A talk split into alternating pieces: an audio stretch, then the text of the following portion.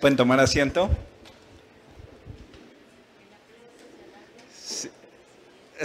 Gracias, gracias, gracias.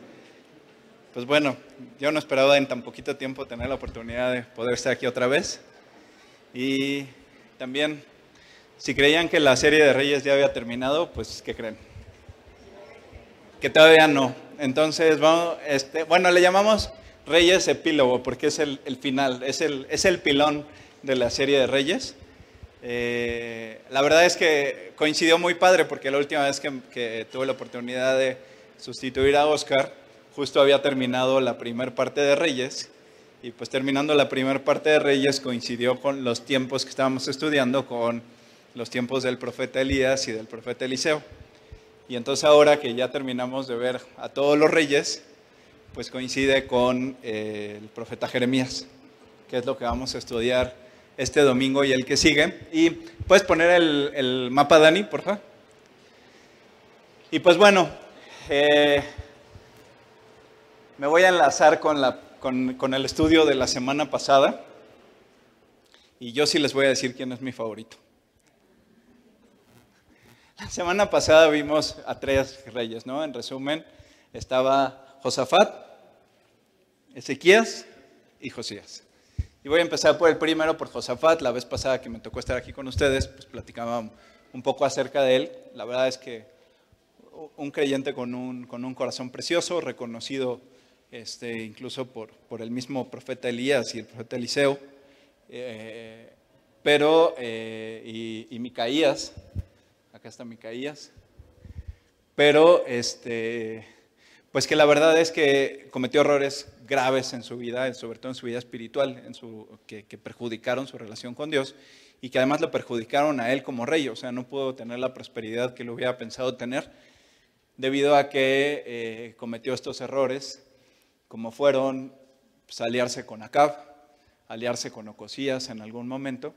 ¿Se acuerdan del pasaje en el cual querían ir a la guerra, Acab y, y, Josafat lo invita a que vaya con él a la guerra, consultan a los profetas y los profetas, pues nada más había ahí una bola de mentirosos idólatras que, este, que no profetizaban nada en el nombre de Dios y que eh, cuando Josafat se da cuenta de esto, pues le dice, oye, no, pues aquí no hay ningún profeta verdadero de Dios, no hay alguno. Y entonces mandan llamar a Micaías y pues Micaías le dice a, Josafat, a Acab, que haga lo que se dé su regalada gana, que Dios no lo va a prosperar porque no tiene por qué prosperarlo porque es una persona impía.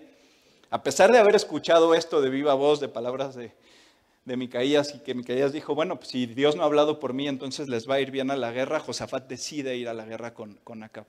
Eh, desde mi punto de vista, el gran problema de Josafat era que amaba más la gloria de los hombres que la gloria, que la gloria a Dios. Entonces emparentó con él.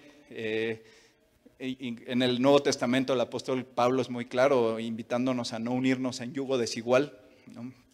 Yo, estoy, seguro que, Josafat en una muy buena parte de su vida buscó eh, tener una relación correcta con Dios, sin embargo desobedeció en aspectos muy, muy claves, ¿no? Consintió que su hijo se casara con la hija de Acab, o se emparentó con la familia de Acab, y pues esto estuvo, esto le, trajo muchísimos problemas, no solo a, no solo a a su hijo Joram, este, y al reino, del, al reino del sur, al reino de Judá y de, y de Benjamín, que también, como la última vez lo platicamos, yo no creo que hayan sido nada más dos tribus, que eran la de, la de Judá y la de Benjamín, porque eh, seguramente la mayor parte de los levitas fieles, quienes, quienes sí quisieron seguir ministrando en el, sacerdocio, en el sacerdocio y ministrando en el templo, se quedaron en el reino del sur, en el reino de Judá. Y no, no, casi ninguno permaneció en el norte, más que los que se apartaron y empezaron a darse a la idolatría, como fue la, la, la común historia del reino del norte. ¿no? Entonces, pues por eso Josafat, como se podrán dar cuenta, queda en tercer lugar para mí. Y de los otros dos, los otros dos son dos creyentes maravillosos, grandísimos ejemplos de, corazones entregados a Dios. Sin embargo, eh, este estudio en parte va a tratar de por qué uno para mí es mejor que el otro. Y creo que está sustentado en lo que la palabra de Dios dice de uno con respecto a otro. Si bien, vamos a abrir, espero que no me regañe Dani porque este versículo no se lo di.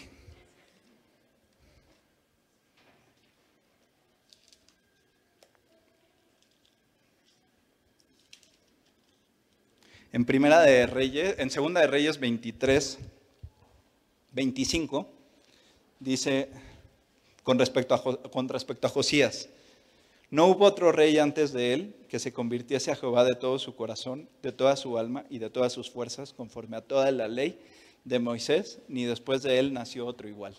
Si tú me dices, bueno, pues por ese versículo, pues de qué dudas, Beto. Está hablando de, Josías. Sin embargo, y, me sirve de introducción del tema de hoy, el versículo 26 dice, con todo eso Jehová no desistió del ardor, con que su gran ira se había encendido contra Judá por todas las provocaciones con que Manasés le había irritado, o sea, su antecesor, su abuelo. Entonces, puedes poner otra vez el mapa, Dani, por favor. Y Manasés había sido el abuelo de Josías, el hijo de Ezequías. ¿Qué pasa con Ezequías? Ezequías, eh, pues no solo aparece tanto en los libros de reyes, que son las crónicas de los reyes de Israel y de Judá, como en el libro de crónicas, que es un libro que lo más probable, hay quienes aseguran que fue escrito, fueron escritos por el sacerdote Esdras para contar la historia de los reyes de Judá y si se dan cuenta está prácticamente enfocado a los reyes del reino del sur. Eh, además, el profeta Isaías le dedica bastantes versículos a, a Ezequías, porque ¿qué hizo Ezequías que fue diferente? Sí, con respecto a Josías, la Biblia dice que no hubo nadie que celebrara una Pascua como la que él celebró. Desde tiempos del rey Salomón no se había celebrado algo así en la tierra de Israel. Estuvo muy padre y la verdad qué buena intención, qué padre que lo hizo, debe de haber sido un evento impresionante. Sin embargo, Ezequías también tuvo en su corazón hacer algo de este tipo. Dios le permitió hacerlo, incluso este, hasta le permitió hacerlo en una fecha un tanto diferente a la que, a la que debió de haber sido porque los sacerdotes no, estaban, no se habían purificado de acuerdo a la ley de Moisés. Y entonces este, dice, oye, pues es que todavía no estamos listos, entonces sí la queremos hacer, pero pues, ¿qué pasa si la hacemos un poquito después? Consultaron, eh, oraron, consultaron a Dios y Dios les permitió hacerla, hacerla un poquito desfasada de la fecha, pero, pero también en su corazón estuvo a hacer una gran Pascua. Se enviaron invitaciones incluso a las tribus del reino del norte, que en ese entonces estaba en su peor momento, estaba la devastación total, habían sido llevados en cautiverio por, por el reino de Asiria y ya quedaba incluso poca gente viviendo en, el reino del norte, y aún así se enviaron invitaciones para que todos pudieran ir a la Pascua celebrada por el rey Ezequías. Pero para mí el, acontecimiento más importante del rey Ezequías y lo que marca la gran diferencia con Josías es cuando recibe eh, las amenazas por parte del imperio asirio. Recibe amenazas, Oscar nos platicaba las semanas anteriores con respecto a Ezequías, que, no, que fue solo un gran creyente, sino que también fue un gran gobernante, fue una persona inteligente que hizo obras de mucha utilidad para, para el pueblo como los acueductos y todos los canales que hizo para, para llevar agua a Jerusalén y que incluso en algún momento toma la decisión de que para que los asirios que estaban rodeando Jerusalén no tuvieran agua, desvía el agua de, que, que, iba hacia Jerusalén. Con esta obra de ingeniería que habían hecho en sus tiempos, logra desviar el agua y entonces pues también como para estrategia de guerra, para darle en la torre a los asirios y que no tuvieran agua que tomar. Pero lo más importante de él es que él tomó la decisión de, en el peor momento de todos, cuando estaba rodeado de 180 mil personas, cuando hemos hablado de esto, para que tomemos la comparativa, es, hagan de cuenta, dos estadios azteca llenos, parados aquí afuera, armados hasta los dientes. Eso era lo que tenía el rey Ezequías afuera de Jerusalén en ese momento. ¿Y cuál es la decisión que toma Ezequías? Lo mismo que tú y yo debemos hacer durante la prueba y de lo cual en tantos pasajes de la Biblia nos habla el Señor con respecto a esto. Ponernos de rodillas. Pero no solo él se puso de rodillas, consultó, bueno, imagínense, yo, siempre digo que Ezequías vivió en un tiempo increíble porque imagínense haber tenido de, maestro de la Biblia al profeta Isaías, ¿no? O sea, eso debe de haber sido impresionante, ¿no? Imagino las cosas que Ezequías debe de haber aprendido de, Dios a través del profeta Isaías. Y entonces dice, pues es que la única forma de la cual vamos a salir de esta es de rodillas. Y díganle a todo el pueblo que si no se ponen de rodillas, de esta no salimos. Y entonces Ezequías sí hace lo que Josías no pudo hacer. Pese a que Josías fue un gran creyente, un gran hijo de Dios, que hizo reformas que ayudaron, reformas políticas que ayudaron en mucho a reformar o a encaminar en buen sentido todo lo mal que había hecho principalmente Manasés y que encontraron la Biblia en el cuarto de los cachivaches ahí arrumbada, dándole orden al templo. Este, abrieron una bodega de sillas todas apiladas y de puras mugres y ahí se, asomaron y resulta ser que la Biblia estaba escondida toda llena de polvo y que la encontraron y que la leyeron y que su corazón se contristó y que decidió entregarle su vida a Dios, nunca pudo hacer lo que Ezequías logró hacer con respecto al pueblo. Ezequías sí logró mover al pueblo a que se arrodillara ante Dios para pedirle que lo rescatara del imperio asirio en ese momento. Para mí esas son las grandes diferencias. Entonces, aunque no les voy a decir quién es mi favorito de los tres, creo que ya se los dije implícitamente. Y en tiempos del rey, Josías, eh, venía, eh, pues no solo, no solo esto no le pasó a Ezequías, que es una razón adicional. El ministerio del profeta Jeremías, que es quien vamos a estudiar este domingo y el que sigue, empezó a los 13 años del, eh, del reinado del, del rey Josías. O sea, Dios envió al profeta Jeremías a empezar a exhortar al pueblo por todo lo que había de venir en los tiempos de este rey que sí, si bien sí era un gran hijo de Dios, un gran creyente, y que un día todos los que hemos invitado a Cristo al corazón lo conoceremos en el cielo, no pudo mover al pueblo él para que se arrodillaran y se arrepintieran delante de Dios. Y por eso Dios tuvo que, durante buena parte de su reinado, todavía 13 años, porque eh, el, rey Josías murió en una batalla a la que nunca debió de haber ido y para la que nunca consultó a Dios que si debía de ir y por eso murió tan joven, murió a los 39 años, pudo hacer muchas cosas porque empezó muy niño a, su reinado y por eso pudo hacer tantas cosas, pero pues yo creo que si no hubiera tenido esa imprudencia y hubiera consultado a Dios y no hubiera, ido a meter sus narices donde nadie lo había llamado, pues posiblemente su reinado hubiera durado más tiempo. Sin embargo, fue truncado a los 39 años. Pero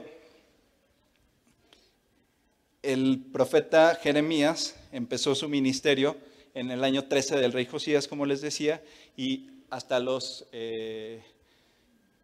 39 eh, años, fueron 26 años los que estuvo Jeremías ministrando, mientras el rey Josías seguía, seguía siendo rey. Entonces, toda esta primera parte de los capítulos, más o menos hasta el 21, que es la parte que vamos a estudiar esta mañana, corresponde a todo el tiempo de exhortación que Jeremías estuvo haciendo al pueblo para que se arrepintieran y volvieran a Dios.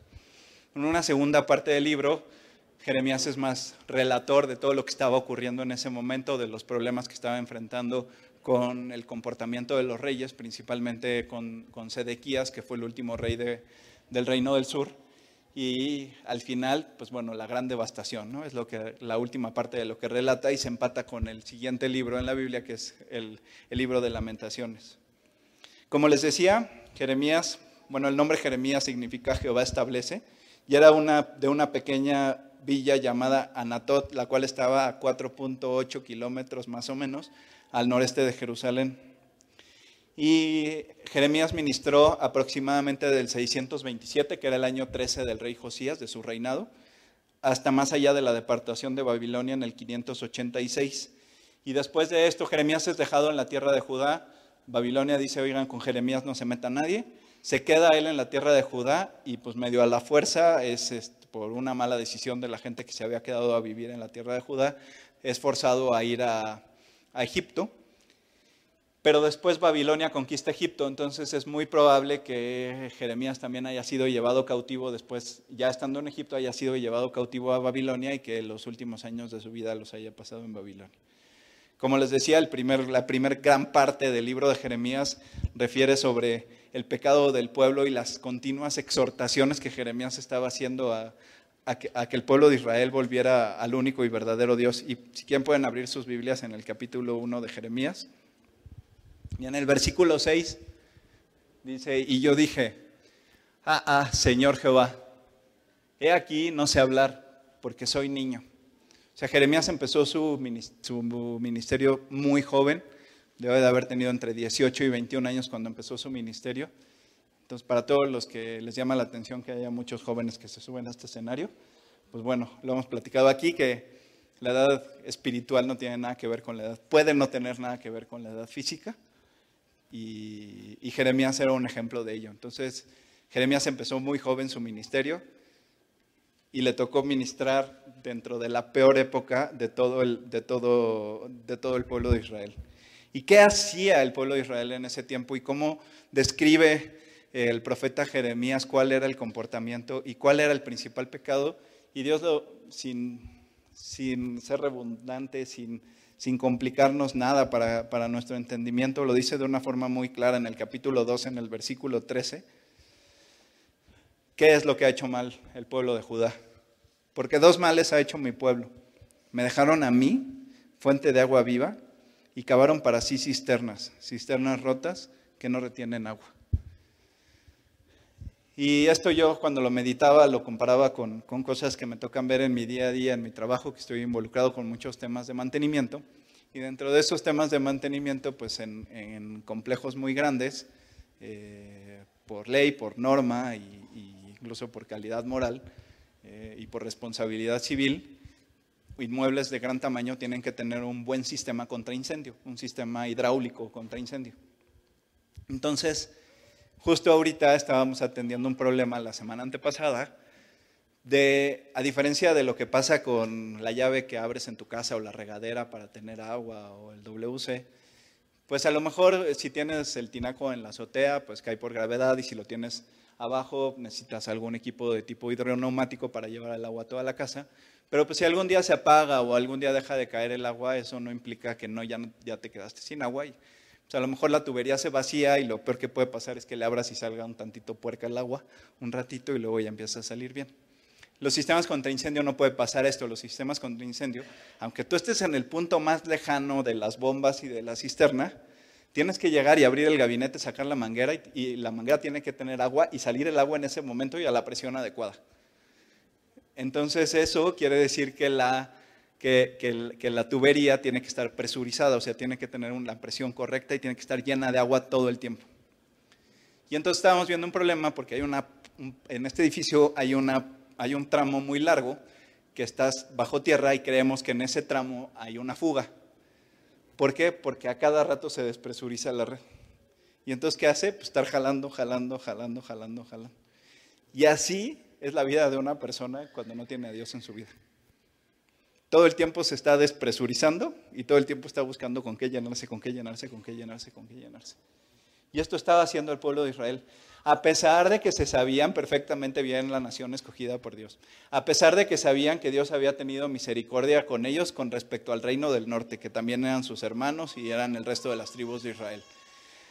A pesar de todo lo que sus padres les habían podido llegar a contar, a pesar de que tenían un rey que le había entregado su vida a Dios, que era un gran político, pero no un, no un buen predicador. A pesar de todo eso, seguían intentando llenar y llenar y llenar y llenar su vida con otras cosas. Entonces, ¿cuáles son los dos males que hizo el pueblo de Israel? Estar intentando llenar su vida con otras cosas que no eran Dios, con idolatría, con fornicaciones, con homosexualidad, con un montón de, cosas incorrectas. Y eh, dejaron a Dios. Esos fueron los dos males que hizo el pueblo de Israel. El versículo 19 del capítulo 2 dice, tu maldad te castigará y tus rebeldías te condenarán.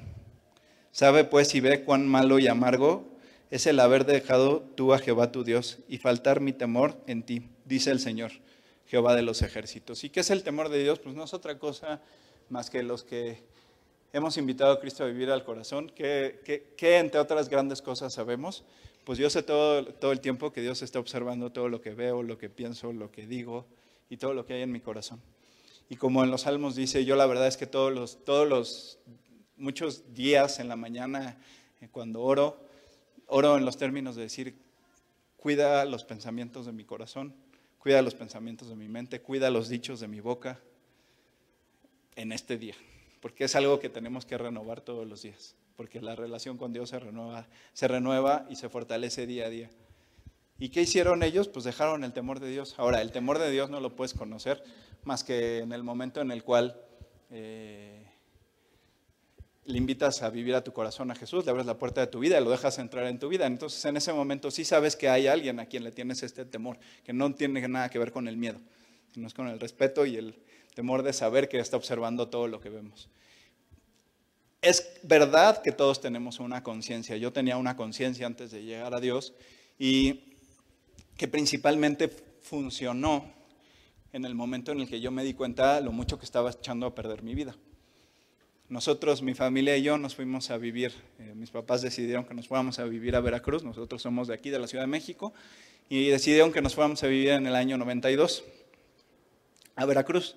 Y eh, en, el, en enero del 2003 yo me regresé a vivir a México, yo quería estudiar aquí en México, ya había estudiado eh, un año y medio en Veracruz, pero yo quería estudiar aquí en México y entonces ya me quedé después. Y la verdad es que no hice otra cosa más que perder el control. Descuidé la escuela, descuidé mi vida, descuidé un montón de cosas. Y sí tengo que decirte que pese a que las tentaciones eran más fuertes que yo, sí había momentos en los que yo decía, esto que estoy haciendo no está bien.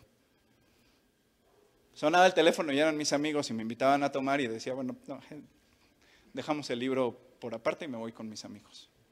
Pero sí hay algo que te dice algo. Pero no hay manera de ordenar tu camino si no lo ordena Dios. Ahorita lo vamos a ver un poquito más adelante. Versículos 26 y 27 también del capítulo 2. Como se avergüenza el ladrón cuando es descubierto, así se avergonzará la casa de Israel ellos, sus reyes, sus príncipes, sus sacerdotes y sus profetas, que dicen a un leño, mi padre eres tú, y a una piedra, tú me has engendrado, porque volviendo la cerviz y no el rostro. Y en el tiempo de su calamidad dicen, levántate y líbranos. Y cualquier parecido con la realidad y con lo que vivimos eh, hoy en día no es mera coincidencia. Y bueno, sabemos por la palabra de Dios que hacían figuras de acera, de los baales y todo eso, pero yo no dudo incluso que hayan hecho figuritas de cómo se imaginaban que era la figura de Dios. Ya esto era lo que adoraban, a un leño, a una piedra, y lo cargaban y le hacían procesiones, y pues por eso les digo que cualquier parecido con la realidad es mera coincidencia. En el versículo 6, eh, perdón, en el capítulo 6, el versículo 16, dice, así dijo Jehová, Paraos en los caminos y mirad, y preguntar por las sendas antiguas, cuál sea el buen camino, y andad por él, y hallaréis descanso para vuestra alma. Mas dijeron, no andaremos. Uno de los argumentos que utilizaba el profeta Jeremías, su vida fue de muchas dificultades, y Jeremías, pese a que tenía un gran carácter, y Dios le dio un gran carácter, y se paraba enfrente de quien fuera, salía a la calle y a quien se encontrara le predicaba, incluso a los mismos reyes, tuvo, se paró cara a cara frente a varios reyes de Israel, que ahorita vamos a ver quiénes fueron, y les decía lo que estaban haciendo mal y les decía cuál era el camino. Y entonces Jeremías se paraba y decía, a ver, vives en una tierra que Dios prometió que nos iba a dar. Está ahí enfrente de ti el, el único templo que Dios ha ordenado que se construya y donde prometió que estaría su presencia. Hay un montón de profetas que han vivido antes que yo que te han dicho que eres la nación escogida por Dios, que tiene un plan para tu vida, que un día va a venir el Mesías. Tus padres han sido gente posiblemente que se portó bien y que decidió entregarle su vida a Dios. Y tú aún así se pararon y le decía a Jeremías, no quiero. Oye, pero y veía, y, por supuesto que veían la vida de Jeremías y les decía, y Jeremías era un cuate que tenía una vida correcta. Si no hubiera, hubiera tenido, oye Beto, ¿cómo sabes que tenía una vida correcta? Si no hubiera tenido una vida correcta y una correcta relación con Dios, Dios no lo hubiera usado de la forma en la cual lo usó. No se hubieran podido cumplir todos los planes que Dios cumplió a través de la vida de Jeremías. Veían la vida de Jeremías y aún así le decían, no me da la gana. Déjame vivir como estoy. Capítulo 7, los versículos 18 y 19. Los hijos recogen la leña, los padres encienden el fuego y las mujeres amasan la masa para hacer tortas a la reina del cielo y para hacer ofrendas a dioses ajenos para provocarme a ira.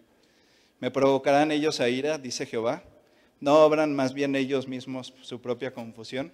Y te tengo que confesar algo, estos son un par de versículos que en repetidas ocasiones he publicado en mis redes, yo también uso redes, no nada más Oscar. Este, he publicado en mis redes este versículo algunas ocasiones el 12 de diciembre. Y la verdad es que esto es el retrato perfecto de lo que pasa en México. Vivimos en un país totalmente idólatra. Y aunque esto se escribió hace 2500 años, parece que lo escribieron la semana pasada para describir lo que hoy en día pasa en este país. Perdón si te ofendo, pero es la realidad, es la palabra de Dios, no lo digo yo, lo dice Dios en su palabra.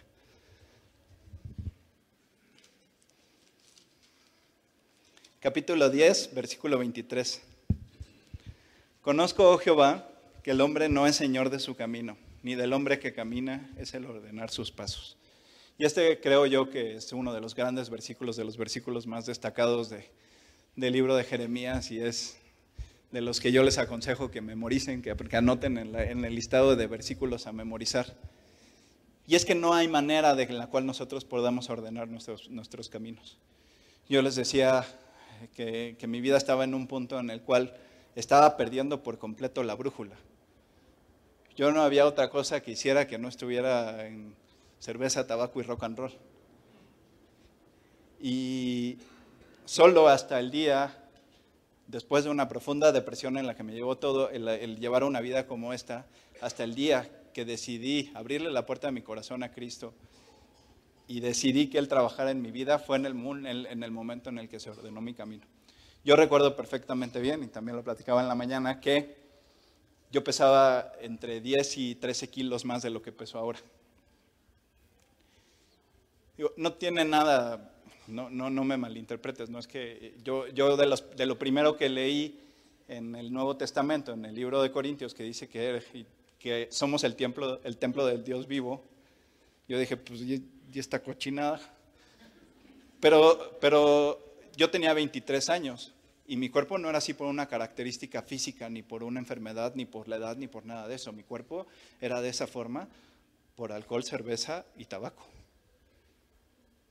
y malos hábitos y desvelos y comer mal y comer en la calle y por una serie de cosas. No porque yo tuviera una característica física que no me permitiera ser esbelto. Y parte de lo que yo empecé a pensar y de lo que yo pensé que era importante era que, me tenía que empezar a cuidar. Yo dije, si yo soy el templo de Dios, no, no puedo tratarme de esta forma. Tengo que empezar a cuidarme, tengo que tener una vida correcta. Pero, eso se hubiera quedado en buenas intenciones si Dios no hubiera hecho ese cambio en mi vida. Entonces no importa qué tanto te esfuerces.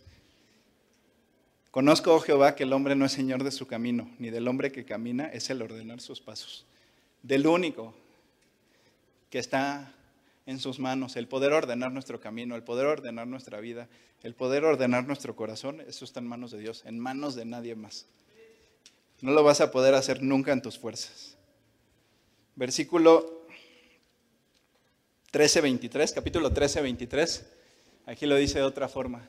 Mudará el etíope su piel y el leopardo sus manchas. Así también podréis vosotros hacer el bien, hacer bien, estando habituados a hacer el mal. Y era lo que yo te decía.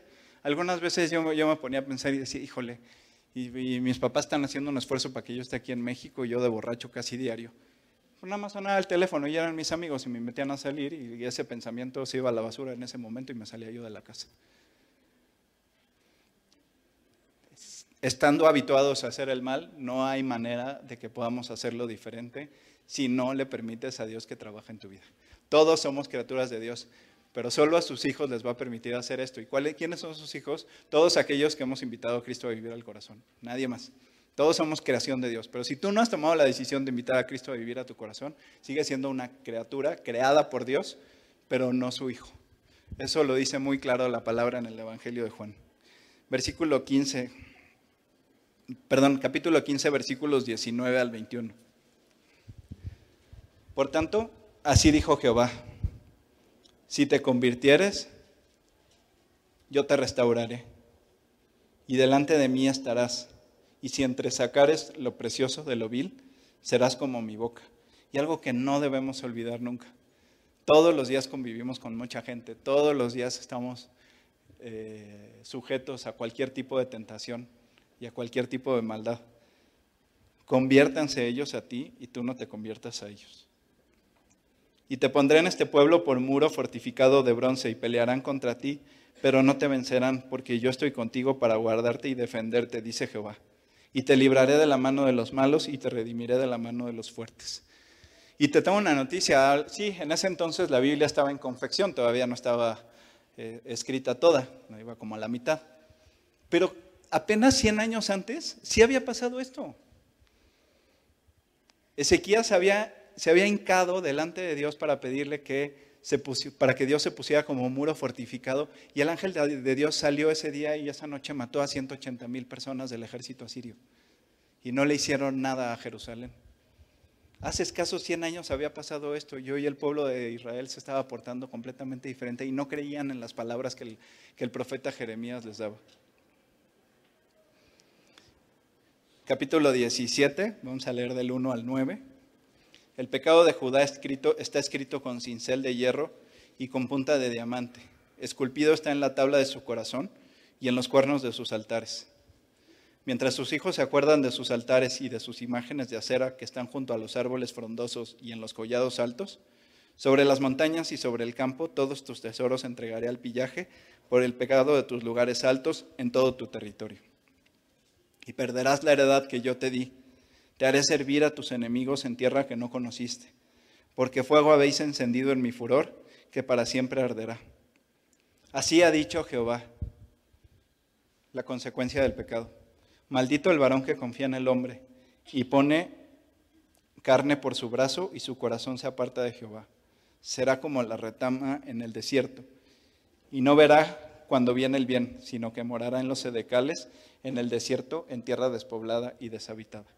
Y ahorita vamos a leer cuál es la otra cara de la moneda, qué pasa con, todo aquel que le abre la puerta de su corazón y lo deja trabajar en su vida y le entrega su vida. Y con esto, y, es increíble que sea el profeta Jeremías el que haya sido responsable de escribir los dos versículos, los tres versículos siguientes. ¿Por qué? Porque el profeta Jeremías la pasó mal desde el día que nació hasta el día que se murió. El profeta Jeremías le tocó predicar en Jerusalén en la época, en la peor época de la historia del pueblo de Israel. Nadie le hacía caso. Nadie a lo mejor estoy exagerando. Estoy seguro que en su predicación, cuando salió, se encontró con varias personas que sí decidieron corregir su camino, decidieron entregarle su vida a Dios y su predicación en ese sentido no fue en vano. Pero su objetivo principal, que era el hacer volver el corazón del pueblo de Israel a Dios, pues no se logró, pero no porque el profeta Jeremías no haya querido, sino porque la maldad estaba tan arraigada en ellos que no querían. Y después, más adelante, lo vamos a ver la semana pasada, después se quejan y dicen, cuando éramos bien idólatras y teníamos todas nuestras este, estatuas, nos iba re bien, y a partir de que las quitamos este, nos empieza a ir mal, pues no tienes razón, Jeremías, nos estás diciendo puras mentiras. Eso fue lo que le tocó vivir al profeta Jeremías profeta Jeremías plantaba cara enfrente de cualquier persona, pero en lo privado con Dios lloraba. Lloraba a mares. Por eso a, veces es conocido como el profeta llorón. Porque se desvanecía delante de Dios. Decir, y yo me lo imagino, ver que nadie te pela, ver que nadie te hace caso, ver que todo el mundo está viviendo de la peor manera y que Dios ya te reveló que en poquito tiempo todo lo que tú conoces y amas de tu nación va a ser destruido hasta la última piedra. Versículo 7, la otra cara de la moneda. Bendito el varón que confía en Jehová y cuya confianza es Jehová, porque será como el árbol plantado junto a las aguas, que junto a la corriente echará sus raíces y no verá cuando viene el calor, sino que su hoja estará verde y en el año de sequía no se fatigará ni dejará de dar fruto. Engañoso es el corazón, más que todas las cosas, y perverso. ¿Quién lo conocerá? Y le voy a pedir al equipo de worship si puede subir.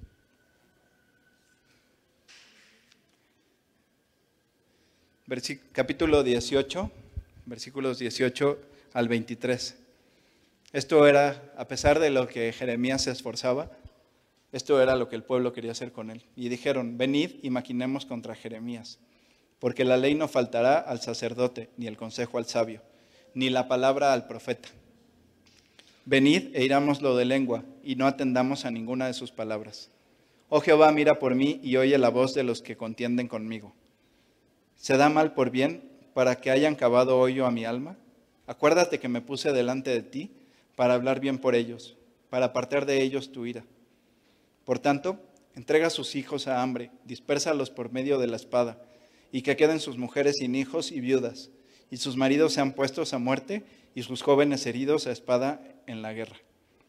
Óigase el clamor de sus casas cuando traiga sobre ellos ejército de repente, porque cavaron hoyo para prenderme, y a mis pies han escondido lazos. Pero tú, oh Jehová, conoces todo su consejo contra mí para muerte. No perdones su maldad ni borres su pecado delante de tu rostro, y tropiecen delante de ti. Haz así con ellos en el tiempo de tu enojo. Y no es que los pecados tienen consecuencia, y en ese tiempo el pueblo de Israel vivió la peor, el pueblo vivió la peor pesadilla que se pudo haber imaginado. Su tierra destruida, fueron llevados cautivos, mataron a más de la mitad de la población. Si crees que el holocausto de este siglo fue el, fue del, el peor, podemos estudiar un poquito más de historia de la conquista de Babilonia a la tierra de Judá. Y aún así, decidían no seguir a Dios. Pero el problema no es que las consecuencias que tuvieron. Hacía escasos 100 años, Dios sí intercedió cuando el pueblo asirio quiso destruir Jerusalén. Ahora en este momento Dios retiró sus manos de la escena y dejó que Babilonia conquistara e hiciera todos los crímenes que, cometió. El, ministerio de Jeremías duró lo que decíamos, los 26 años de Josías, los tres meses de Joacás, hijo de Josías, los 11 años de Eliakim, también de, o Joacim, también hijo de, Josías. El hijo de, Joacim fue Joaquín y reinó tres meses y después volvió a estar un tío suyo, o sea, otro, otro hijo de, Josías, que fue Sedequías, tío de Joaquín. Y a él por la gran maldad que había cometido el pueblo de Israel y por el pecado tan grande, él sufrió las consecuencias y, y de lo peor que, pudo, que le pudo haber pasado a una persona. Degollaron a todos sus hijos enfrente de él como castigo por, todos los males que había cometido. Dios ya no los defendió y Dios ya no los, ya no los guardó. Y esta fue la consecuencia en, este, en esta tierra y en esta vida de lo que vivió Israel por su, por su pecado. Pero la consecuencia principal del pecado en, la, en tu vida y en la mía, y el no aceptar a Cristo en tu corazón en el tiempo adecuado, es pasar la vida, la vida eterna en el lugar en el que nunca quisimos estar. Porque la Biblia dice que solamente hay dos opciones, el cielo o el infierno. Y el cielo se gana, se obtiene abriéndole la puerta de tu corazón a Cristo y aceptando el pago que Él hizo en la cruz por ti y por mí. Quien no acepta esto pasará su vida en el lugar en el que nunca quiso estar. La verdad es que para mí esta semana fue una semana verdaderamente complicada. Tuve muchos, mucho trabajo, este, viajé. El viernes que yo quería llegar temprano a casa para preparar este estudio, pues bueno, venía de viaje y se retrasó el vuelo y para quien diga que, el aeropuerto de la Ciudad de México sí es funcional, pues tardaron más en asignarnos un lugar para desembarcar, que lo que duró el vuelo. Entonces, este, pues se vuelve muy complicado así. Y ayer, por, un asunto personal, tuvimos que ir a la ciudad de Puebla. La verdad es que fue una, fue una semana verdaderamente complicada. Y en la noche que estaba yo estudiando lo de esta mañana, leí yo el versículo en el capítulo 20 de los versículos del 7 al 9. Me sedujiste, oh Jehová, y fui seducido. Más fuerte fuiste que yo, y me venciste cada día. He sido escarnecido, cada cual se burla de mí. Porque cuantas veces hablo, doy voces, grito. Violencia y destrucción, porque la palabra de Jehová me ha sido para afrenta y hasta escarnio cada día. Y esto era lo que vivía Jeremías, como les decía. Jeremías no vio la suya en toda su vida seguramente tuvo una gran recompensa el día que estuvo en la presencia de Cristo y lo, y lo sabremos el día que estemos en el cielo con Él. Pero lo que les quería compartir principalmente es el versículo 9. Y dije, no me acordaré más de Él, ni hablaré más en su nombre. No obstante, había en mi corazón como un fuego ardiente metido en mis huesos. Traté de sufrirlo y no pude. Y ayer en el momento en el que estaba yo más cansado y ya no sabía qué iba a hacer, y ya me quería yo ir a dormir, leer este versículo, me alentó, me, cambió el ánimo, me dio, me dio las fuerzas para seguir y, sin duda la gracia. lo que te quiero decir y, y, al punto al que quiero llegar y con toda esta primera parte de toda la exhortación que hizo Jeremías hacia su pueblo, es la misma exhortación que algún día mi mamá hizo, estuvo haciendo conmigo. Y es la misma exhortación que yo te hago esta mañana si tú no has invitado a Cristo a tu corazón. Solo hay dos caminos, el aceptarlo o el no aceptarlo. El castigo es eterno. No hay hambre que no haya pecado. Todos hemos hecho mal y tú lo sabes perfectamente bien. Así que si tú quieres tomar esta decisión, esta decisión es personal. Yo voy a orar, solo tienes que seguir en tu interior esta oración. Dios, gracias por traerme a este lugar esta tarde. Ahora entiendo que tú moriste en la cruz por mí y por mis fallas. Y acepto ese pago. Lo apropio. Te pido que me perdones. Y te pido que cambies mi vida y que cambies mi corazón. Toma el control de ella. Y un día quiero estar en tu presencia. Gracias por todo esto y te lo pido en el nombre de Jesús. Amen.